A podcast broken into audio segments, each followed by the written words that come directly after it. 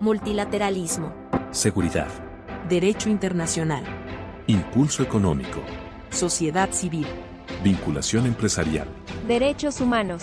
Equidad de género. Medio ambiente. Foros internacionales. Multilateralismo eficaz.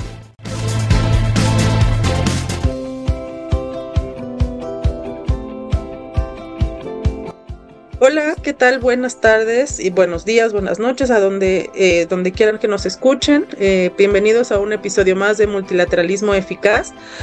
Hoy ya estamos eh, muy prontos a cerrar este año, pero antes de cerrarlo queremos escuchar sobre los trabajos que se han estado haciendo y lo que se hizo durante la COP15 en Montreal, Canadá.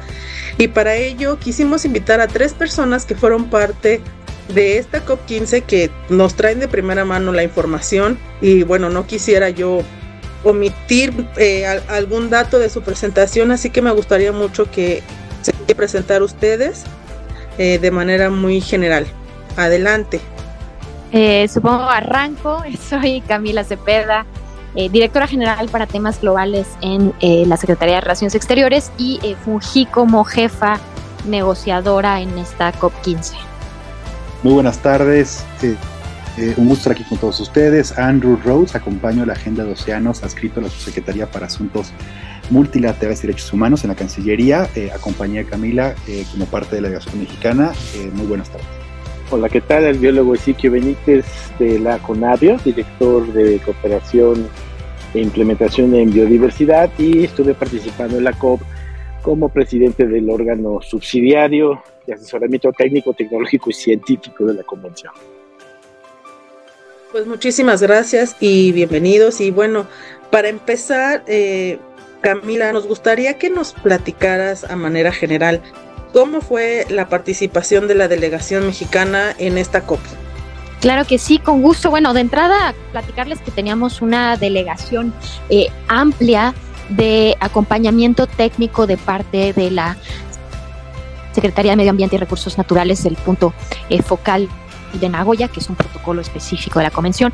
Teníamos eh, todo el apoyo de la Comisión Nacional de Biodiversidad con varias personas especialistas eh, que estuvieron acompañando, también de la Comisión Nacional de Áreas Naturales Protegidas, también, bueno, ya este, a Andrew que nos, nos acompañaba y un equipo de Cancillería porque para México eh, esta convención es de suma importancia al ser eh, nosotros uno de los países más megadiversos eh, del mundo y que además se definía ahora este marco que ya no se llama post-2020, ahora se llama el marco Kuning Montreal Global para la Biodiversidad, en el que se plantean estos grandes objetivos, metas para preservar, conservar y restaurar los ecosistemas. Entonces, pues sí era de gran interés de la, de la delegación mexicana estar eh, presente, activa y reflejar eh, los intereses de nuestro país. Eh, creo que sería ahí el primer mensaje. Perfecto. vamos a tratar de alternar un poquito los temas, porque sé que los tres trataron temas diferentes durante la COP15, pero sí me gustaría como hacer como más amplio esta, esta información que nos están dando. Por ejemplo, Andrew, para ti, ¿cuál fue la relevancia de, de trabajar en el tema de océanos que tú llevas eh, durante la COP15. Muchísimas gracias, Ixel. Bueno, de, entrada hay que entender que en este 2022 eh, el océano jugó un papel fundamental en las agendas multilaterales. No sé si recuerden, pero desde la primera cumbre de One Ocean, este, One, Ocean eh, en Brest, Francia, después la segunda conferencia mundial sobre los océanos de las Naciones Unidas, celebrada en Lisboa a mediados de este año, pasando conversaciones sobre el nuevo tratado global sobre biodiversidad más allá de las áreas de jurisdicción nacional y, culminando ahora en Montreal eh, en esta COP15, el océano se posiciona como, sin, lugar a dudas, una de las prioridades globales, luego de ser una, suerte de invisible ¿no? Eh, a lo largo del tiempo. Eh, tan solo hay que revisar, como menciona Camila, el nuevo marco mundial Kunming Montreal de la diversidad biológica, en particular, si uno revisa la, la, la visión al 2050, eh, eh,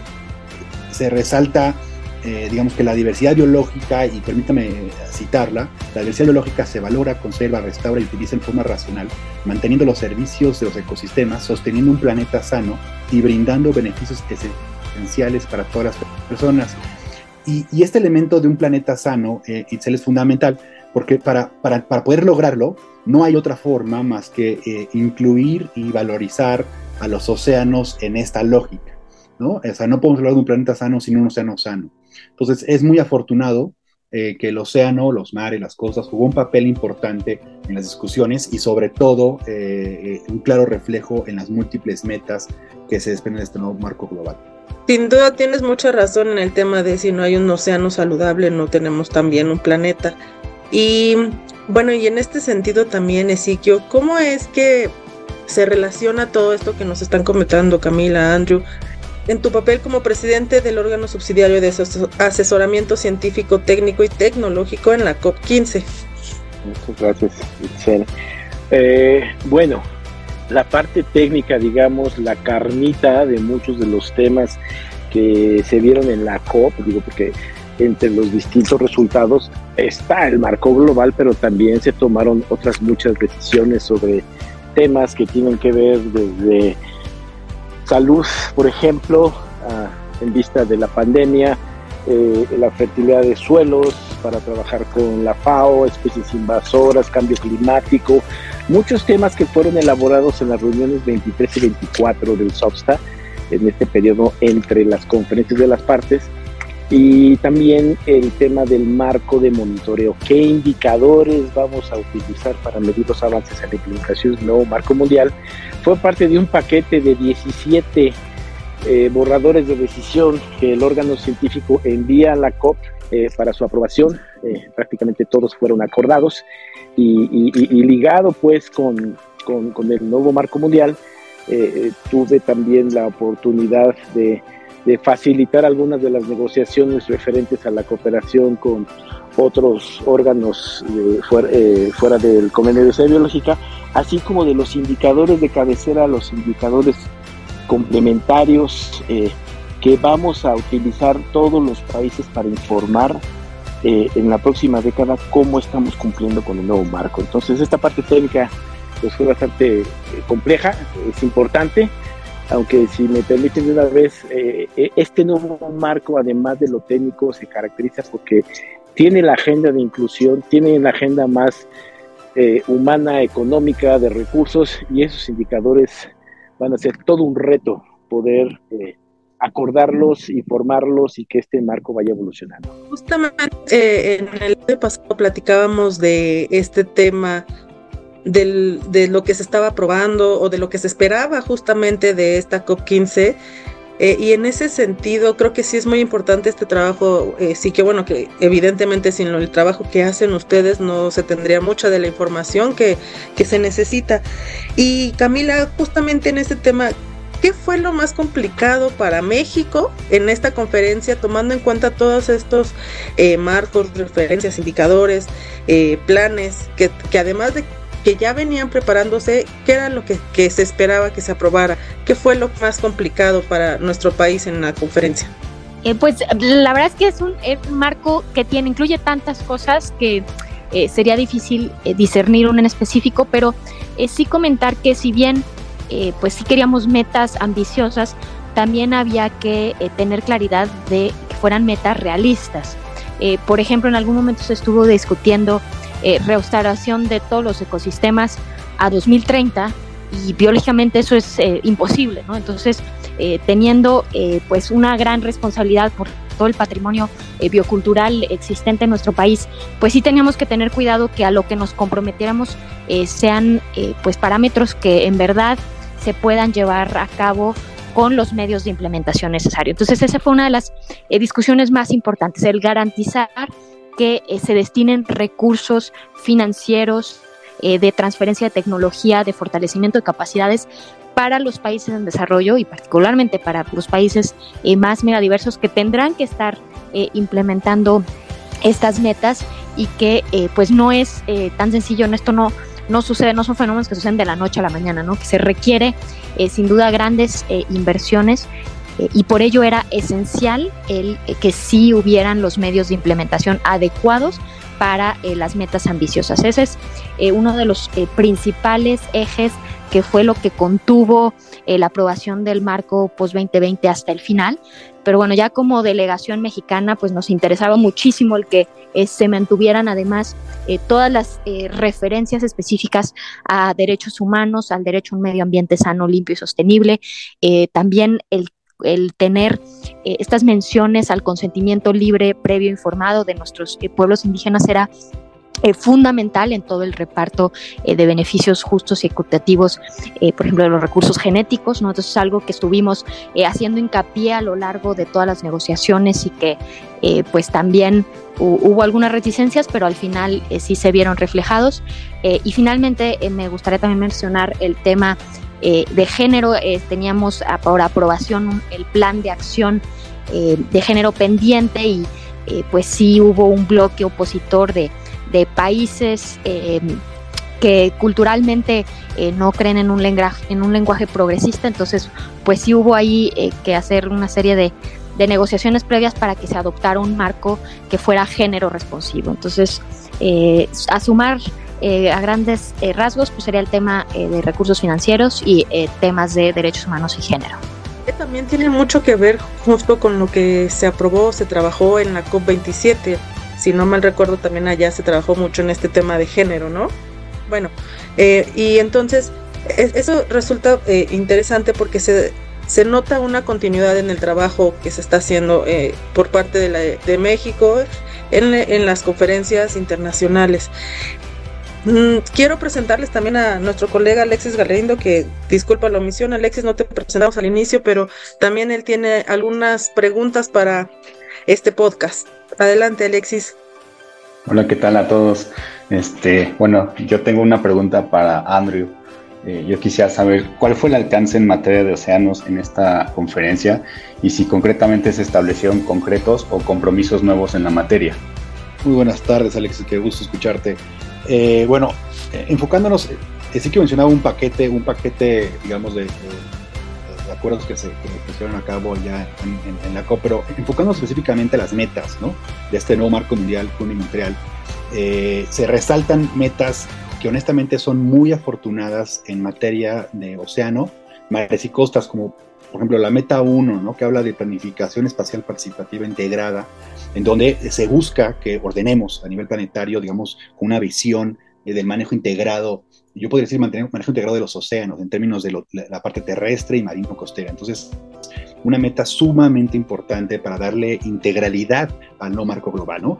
Ya mencionaba Camila, súper interesante, la meta 2 que tiene que ver con restauración efectiva, ¿no? Entonces, no restauración clásica en términos terrestres, sino que estamos hablando de ecosistemas costeros, marinos y del océano. Esto esto va a ser un, reto enorme para, todos, pero fue un acuerdo de, este marco mundial. La meta 3, que mucha gente a veces confunde eh, desafortunadamente esta meta 3, que habla de proteger el 30% para el 2030 del planeta, eh, como quizá la meta más importante del marco mundial y honestamente es una más de 23 metas eh, fundamentales, pero ahí también se incluyen a los océanos, a los mares y costas. Y, sin lugar a dudas, la, meta 10 que habla justamente de la gestión sostenible, en particular de, de superficies bajo digamos, eh, actividades productivas, como es el caso de agricultura y pesca, pues jugará un papel fundamental para transitar al manejo sostenible de las mismas. Eh, y, esto, digamos, Alexis, que se desprende del marco mundial, fue un avance importante, pero otro que, con el liderazgo de la, la, secretaria Marte Delgado como jefa de delegación y, Camila como jefa negociadora, México se sumó a otros 36 países eh, a la declaración sobre la importancia de proteger y conservar la diversidad marina y costera esta declaración eh, donde México se suma, resalta, ¿no? Pues, ya lo mencionaba yo al principio, eh, la salud del océano como una preocupación común de la humanidad, eh, un océano saludable que beneficiará a todos en la Tierra y, subraya de manera muy significativa la relevancia del conocimiento, ¿no? En las decisiones basadas en ciencia y las buenas prácticas que contribuyen a la gestión sostenible de las áreas marinas y costeras a nivel planetario. Y esto obviamente incluye eh, acciones tanto de conservación como uso sostenible, Alexis.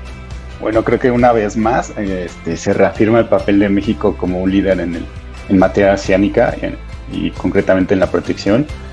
Este, y bueno, me gustaría pasar a la siguiente pregunta para Ezequiel en ese sentido, pues me gustaría eh, saber sobre el papel de la ciencia.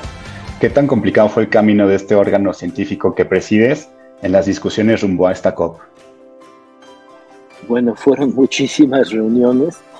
Eh, la última reunión física, eh, ya después de la pandemia en Ginebra, había contabilizado cerca de 70 teleconferencias para reparar, pero todavía siguieron varios talleres técnicos con investigadores, expertos en temas marinos, en indicadores. Yo calculo que fueron más de 100 las teleconferencias de trabajo y, muchísimos documentos específicos que fueron los que alimentaron estas 17 eh, borradores de decisión que fueron presentados ante la COP.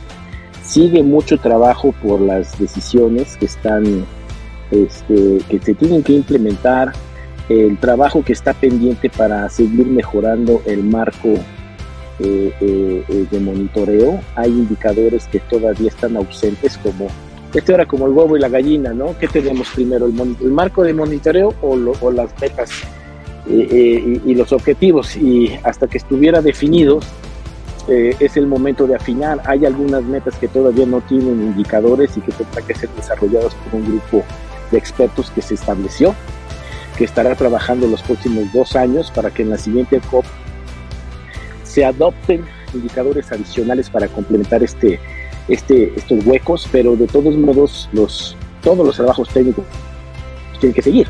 Hay cuestiones que no se han mencionado, por ejemplo, eh, eh, en la transformación de los subsidios en actividades productivas para que sean menos lesivos a la biodiversidad y más sustentables.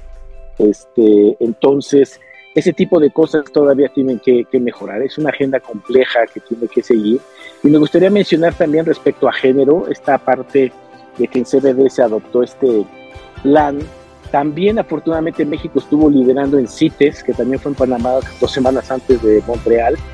Eh, se, aprobó también la parte de género y México encabezó las negociaciones y lo estamos viendo de tal manera que esto es una toda una estrategia integral para posicionar este tema tan importante en los distintos eh, eh, tratados multilaterales ambientales y especialmente los relacionados con biodiversidad.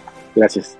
Me imagino que ha de haber sido un camino bastante complicado con tantas reuniones y además me imagino que también son temas muy técnicos que evidentemente muchos de nosotros no entendemos y por eso alguien tan experto, capacitado como tú, Ezequiel, está al frente. Eh, de antemano, felicidades por todo ese trabajo porque me imagino, insisto, ha de haber sido eh, un poco complicado. Eh, Camila, cuéntanos un poco eh, vimos eh, la emoción, por así decirlo, de la sesión plenaria. Eh, además de emoción, el cansancio, sobre todo después pues, en la madrugada de estar ahí trabajando, con el frío, me imagino que no fue nada fácil, pero cuéntanos qué tal se vivió este, esta sesión y sobre todo pues el furor que, que hizo que todo el mundo se levantara en aplausos para la delegación mexicana y tu discurso. Cuéntanos un poco, Camila. Eh, pues como mencionas, eran sí ya muchas semanas de desgaste y mucho cansancio acumulado. Y eh, la presidencia china, eh, pues nos, nos, de plano nos mostró un texto, porque por cuatro años habíamos estado las partes tratando de llegar a acuerdos y seguíamos con muchas referencias en lo que en las negociaciones se llaman en brackets, o sea, en corchetadas, que no, no nos poníamos de acuerdo, no había consenso. Entonces la presidencia china eh, el penúltimo día nos mostró un texto que recogía pues sensibilidades y preocupaciones de diversas eh, partes, pero como entenderás, pues era un, texto que no dejaba a nadie enteramente contento, porque bueno, no hay, no hay manera de que 196 países estén todos eh, de acuerdo. y ya teníamos pues un solo día para eh, o aprobar un, marco global de biodiversidad o quedarnos sin nada. ¿no? Entonces estábamos ya en un escenario eh, crítico en el que eh, pues nos quedaban muy pocas horas de, negociación y era ya fundamental pues poder ir cerrando este, estas metas de las que ya, no, ya hablábamos. Entonces, si bien ya muchos países pues habían llegado a la, a la conclusión de que eh, pues esta era lo mejor que podíamos eh, obtener. Aún así, eh, particularmente la República Democrática del Congo y un par más de países africanos se oponían a aprobar este marco si no se creaba un nuevo fondo financiero específico para biodiversidad y eh, pues estaban bloqueando este, este documento y la aprobación del mismo, ¿no? Eh, y aquí el problema es que si se bloqueaba la aprobación nos quedábamos sin nada, ¿no? Y después de cuatro años de tantos esfuerzos de tantas personas, de tantas reuniones, como ya mencionaba eh, Siquio, eh, pues no podíamos salir al mundo y decir, eh, no, pues ¿qué creen este? ¿no?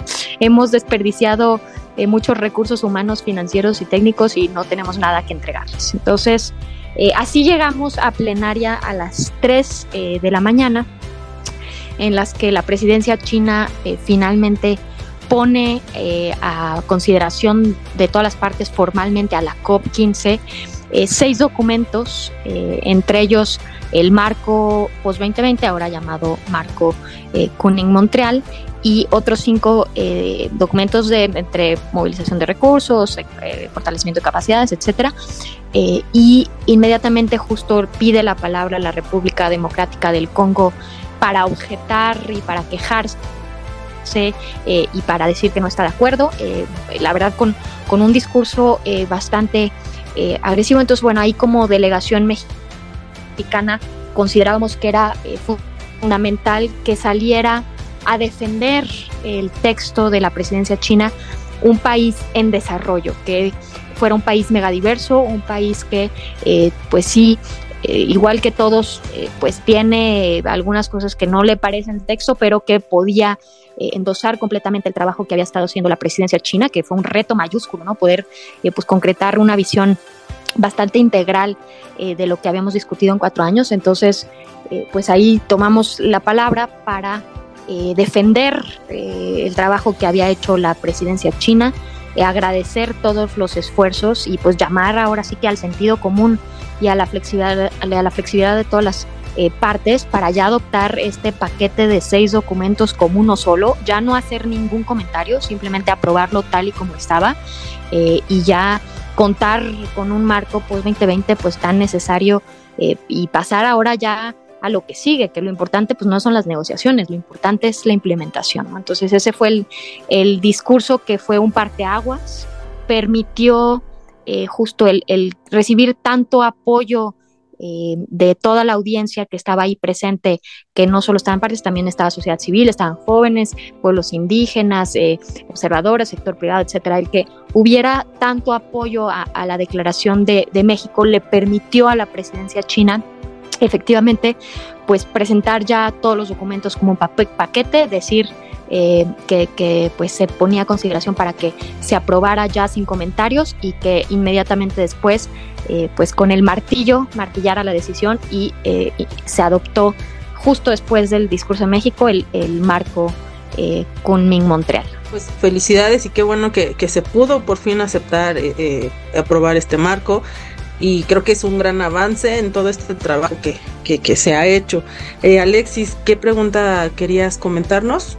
Bueno, justamente también pues quería este, felicitar a toda la delegación porque pues todos los multilateralistas se sienten este, eh, igual satisfechos con la participación. Ahora yo quisiera, bueno, entrando en el tema de implementación, preguntarle a Andrew de qué, sigue para México y, eh, qué sigue también para el mundo en el cuidado de los mares tras, esta conferencia. Bueno, ¿cuál es el paso dentro de la implementación? Perdón. No, no te preocupes. Ya lo decía, la decía Camila, creo que, creo que sí que coincide y lo hemos platicado eh, constantemente todos los colegas, eh, es la implementación. Implementación, implementación, implementación. ¿Qué sigue? Muchísimas cosas, ¿no? O sea, de entrada, recordar que no este no es el único acuerdo multilateral en esta materia y es fundamental buscar la articulación con el, el resto de los procesos multilaterales, tanto bajo el paraguas de Naciones Unidas como fuera del paraguas de Naciones Unidas, como es el caso del panel de alto nivel para una económica sostenible, ¿no? Una agenda multilateral no adscrita, digamos, a Naciones Unidas, pero sí armonizada y articulada a los compromisos globales. Y en esa materia, pues fue fundamental, ¿no? Eh, buscar que la implementación sea congruente, sea colectiva, sea integrada, sea holística en las diferentes agendas eh, multilaterales. Si continuamos bajo una lógica de silos, eh, no vamos a llegar a ningún lado. ¿no? México ha sido un líder en, posicionar la importancia de trabajar de manera intersecretarial ¿no? Eh, para eh, transitar digamos, el desarrollo sostenible y esta lógica intersecretarial, colectiva, debe ser fundamental. Hay que reconocer que nuestro marco legal necesita ajustes importantes, ¿no? Para poder abrazar, eh, digamos, e internalizar estos compromisos globales, este, que son fundamentales. En el marco particular, digamos, de la agenda de océanos, eh, y en específico sobre los trabajos y compromisos que México ha endosado a nivel multilateral y totalmente articulado a, este nuevo marco global, pues como ustedes bien saben, en agosto se publicó en el Diario de la Federación la estrategia de instrumentación para una economía sónica sostenible. Eh, esto, es, un hito histórico en nuestro país.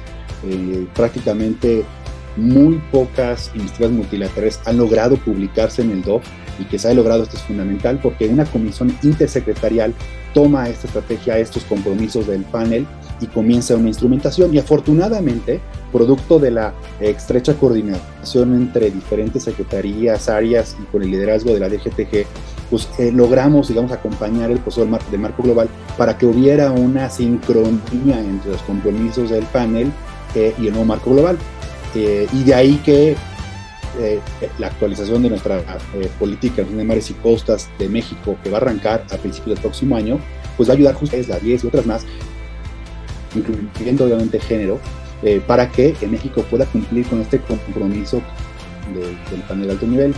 Eh, y, quizá un, un, ejemplo específico o un par de ideas muy concretas, eh, Alexis, para compartir es la meta 3 que habla sobre este 30% protegido a nivel global del planeta, ¿no? Y esto se puede atender a través, y se incluye un nuevo concepto, pero a través de tres cosas eh, fundamentales, ¿no? Áreas protegidas, como las conocemos a nivel federal, estatal, municipal, voluntarias, privadas u otras, ¿no? Esos tipos de gobernanza.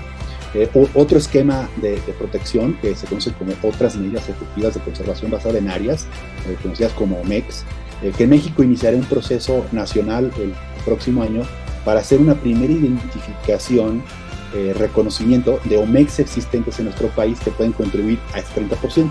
Básicamente son todo aquello que contribuye a la protección de la biodiversidad, pero que no son áreas protegidas. ¿no? Y en y ahorita en la COP15 se logró también eh, reconocer la contribución de los territorios, eh, digamos, de pueblos indígenas eh, a esta, esta 30%, que también es un hito y es una gran área de oportunidad. Combate de las redes fantasma, avanzar en el conocimiento oceánico del país, procurar una contabilidad oceánica, desarrollar actividades de turismo sostenible desde el océano y obviamente avanzar de la mano con la UNESCO en el diseño de ciencias oceánicas de las Naciones Unidas para desarrollar una suerte de plan de acción nacional, esto obviamente liderado por la Secretaría de Acción Pública. Eh, y finalmente, pues avanzar en conocimiento y estudios particulares sobre, sobre género que mencionaba eh, Camila y Ezequiel eh, y su relación, digamos, con la agenda de mares y costas en México. Es decir, va a ser un 2023 súper activo, pero coincidimos que el objetivo debe ser implementación, implementación eh, y ajustes y adaptación de nuestros marcos legales normativos y obviamente estratégicos. Gracias, Andrew. Ahora vamos a escuchar la intervención en el segmento ministerial de la segunda parte de la COP15 sobre diversidad biológica que realizó la subsecretaria para Asuntos Multilaterales y Derechos Humanos de la Cancillería de México, Marta Delgado, para ver em, qué es lo que nos dijo sobre el compromiso de México con el multilateralismo y pues con la adopción de un marco mundial post-2020.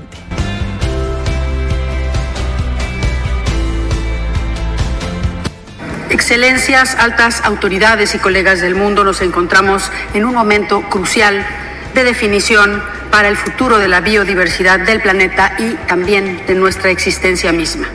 México, como parte de los países megadiversos que albergamos más del 70% de la biodiversidad global, tiene la responsabilidad de contribuir a resguardar el patrimonio biocultural y los conocimientos milenarios de los pueblos indígenas. Por ello, México impulsa la adopción de un marco mundial de la biodiversidad que reconozca el derecho humano a un medio ambiente limpio, saludable y sostenible y que de manera transversal tenga un enfoque de derechos humanos, equidad intergeneracional y respete los derechos de los pueblos indígenas y comunidades locales, garantizando su participación plena y efectiva. Asimismo, en línea con nuestra política exterior feminista, México es un firme proponente de la meta 22 para contar con un marco género responsivo. Como parte de la coalición de alta ambición, México expresa su compromiso con la meta global de proteger al menos 30% de la tierra y océanos del planeta para el año 2030 subrayando la relevancia de transitar hacia una economía oceánica sostenible para evitar el uso indebido y la sobreexplotación de nuestros océanos. Es el momento de optimizar los recursos que tenemos y encontrar soluciones. Reconociendo las diferentes capacidades nacionales, es menester señalar que solo podrán alcanzarse las metas ambiciosas si se garantizan los medios de implementación suficientes, accesibles, innovadores y provenientes de todas las fuentes públicas y privadas. Con este objetivo en mente, Chile, Colombia, Costa Rica, México y Perú hemos presentado una propuesta para fortalecer y reformar el Fondo para el Medio Ambiente Mundial, GEF, incluyendo la creación de un Trust Fund bajo el GEF dedicado a la implementación del marco post-2020 que permita canalizar de manera ágil recursos de todas las fuentes. México Considera importante promover incentivos positivos e impulsar proyectos multifocales que consideren co-beneficios para enfrentar las múltiples crisis ambientales de cambio climático, pérdida de la biodiversidad, desertificación y contaminación. De tal forma que México promueve las sinergias entre las distintas convenciones ambientales, particularmente entre las tres de Río, también para fortalecer la seguridad hídrica y alimentaria en línea con los objetivos de la Agenda 2030 para el Desarrollo Sostenible. Sobre los recursos genéticos físicos para México, estos están intrínsecamente relacionados con las secuencias digitales. Defendamos enfáticamente las provisiones para el fortalecimiento del consentimiento libre, pleno e informado en cuanto a las prácticas agroecológicas que aumentan la productividad, deben suceder de manera armónica con la naturaleza y sin permitir la introducción y el uso de semillas transgénicas. Finalmente, México refrenda su compromiso con el multilateralismo y hace un llamado a la flexibilidad de todas las partes para poder adoptar un marco mundial post-2020 ambicioso en esta decimoquinta conferencia de las partes de biodiversidad. Muchas gracias.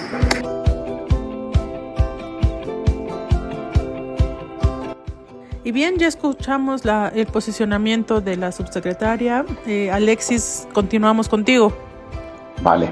Eh, bueno, rápidamente, eh, si nos puedes contar, Ezequiel, ¿cómo será la actuación del órgano de asesoramiento científico al estar acompañando el proceso de implementación del marco global? muchísima, es una integración total porque vamos a tener que revisar meta por meta y objetivo por objetivo eh, eh, si tenemos los indicadores adecuados y cuáles son esos, eh, de acuerdo con las nuevas decisiones de la COP, los trabajos específicos que se están solicitando para apuntalar la parte técnica en todo el esquema. O sea, tradicionalmente han sido los temas biológicos, digamos, pero esta transición hacia los derechos humanos, hacia los subsidios, hacia los recursos, hacia la parte genética, reparto de beneficios, es todo un reto que estará trabajando. Además, un detalle muy particular, porque normalmente las presidencias de, este órgano son de dos años. Por la pandemia se extendió mi periodo a cuatro.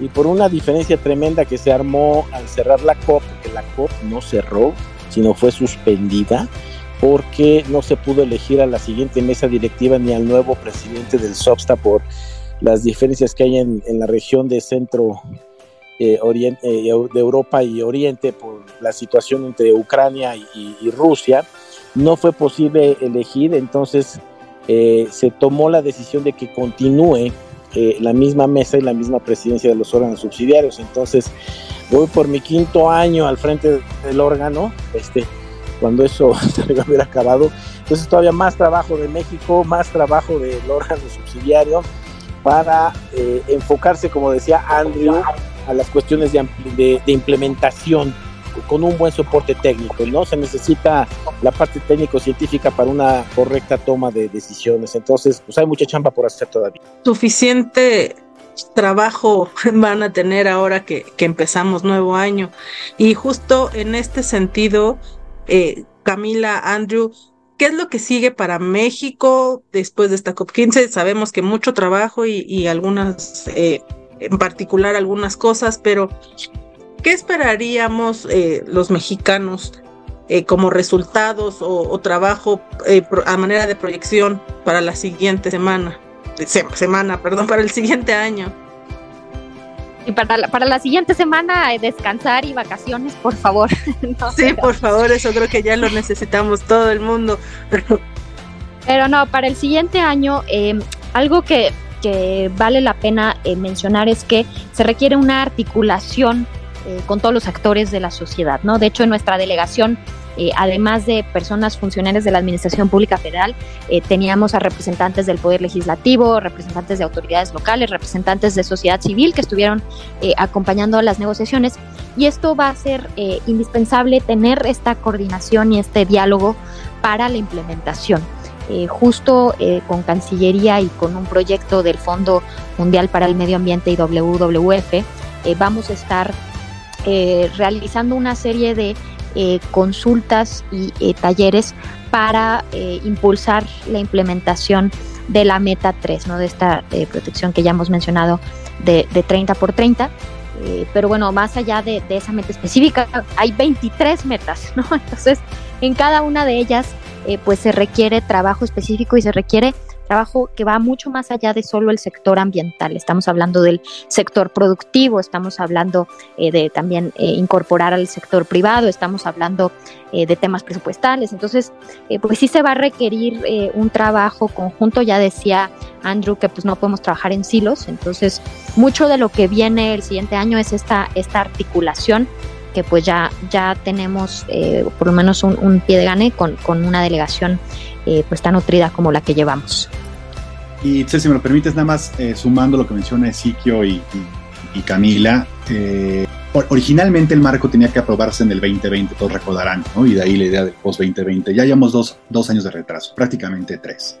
esto reduce el tiempo, digamos, de acción y de implementación, no a una década, sino a siete años. Entonces, yo podría subrayar que traemos prisa, ¿no? Traemos prisa no solamente para organizarnos eh, de manera intersecretarial, multinivel, multiactor, etcétera, sino también eh, eh, ajustes, ya decíamos, del marco legal, normativo de los países para poder avanzar de manera mucho más agresiva en, el cumplimiento de los, de los compromisos. pero también hay que trabajar como en una pista, una tercera pista de acciones, digamos, de arranque rápido, de no arrepentimiento, donde podamos justamente empezar a mostrar los resultados. Traemos, traemos prisa, hay poco tiempo, hay mucho que hacer. Y para fines prácticos, Itzel, colegas, este, y lo comentaba con, con, Camila hace algunos días, la pandemia como niños regañados nos llevó a las casas eh, y se nos de repente olvida que producto de la, o sea, la causa principal de la pandemia fue justamente la crisis de, biodiversidad, exacerbada por cambio climático y otras cosas más. Entonces traemos prisa para justamente eh, evitar eh, estas crisis planetarias que nos están afectando en todos los sentidos, en todos los bolsillos y a todos los niveles. Eh, entonces, acelerar la implementación sería prioridad del próximo año. Perfecto, pues estaremos, la verdad, muy atentos al trabajo de todos porque nos gusta mucho platicar sobre todo de estos temas de océano, de medio ambiente, porque sin duda tenemos un gran trabajo en la materia todas y todos, y pues también queremos hacerlo más difundirlo para que sepan todo el trabajo que se está haciendo, que no siempre alcanza a llegar a todas las personas y bueno, con esto esperamos que eh, empiece a llegar a más personas. Eh, muchísimas gracias a los tres por estar, Alexis, eh, también te agradezco el apoyo.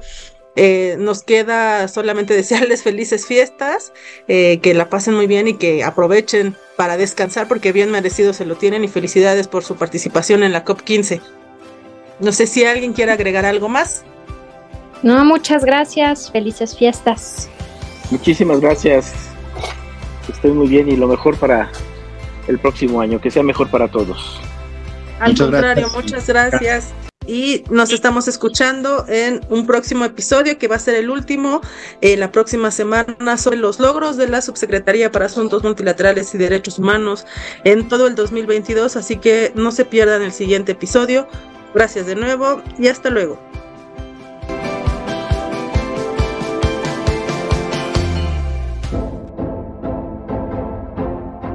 Multilateralismo.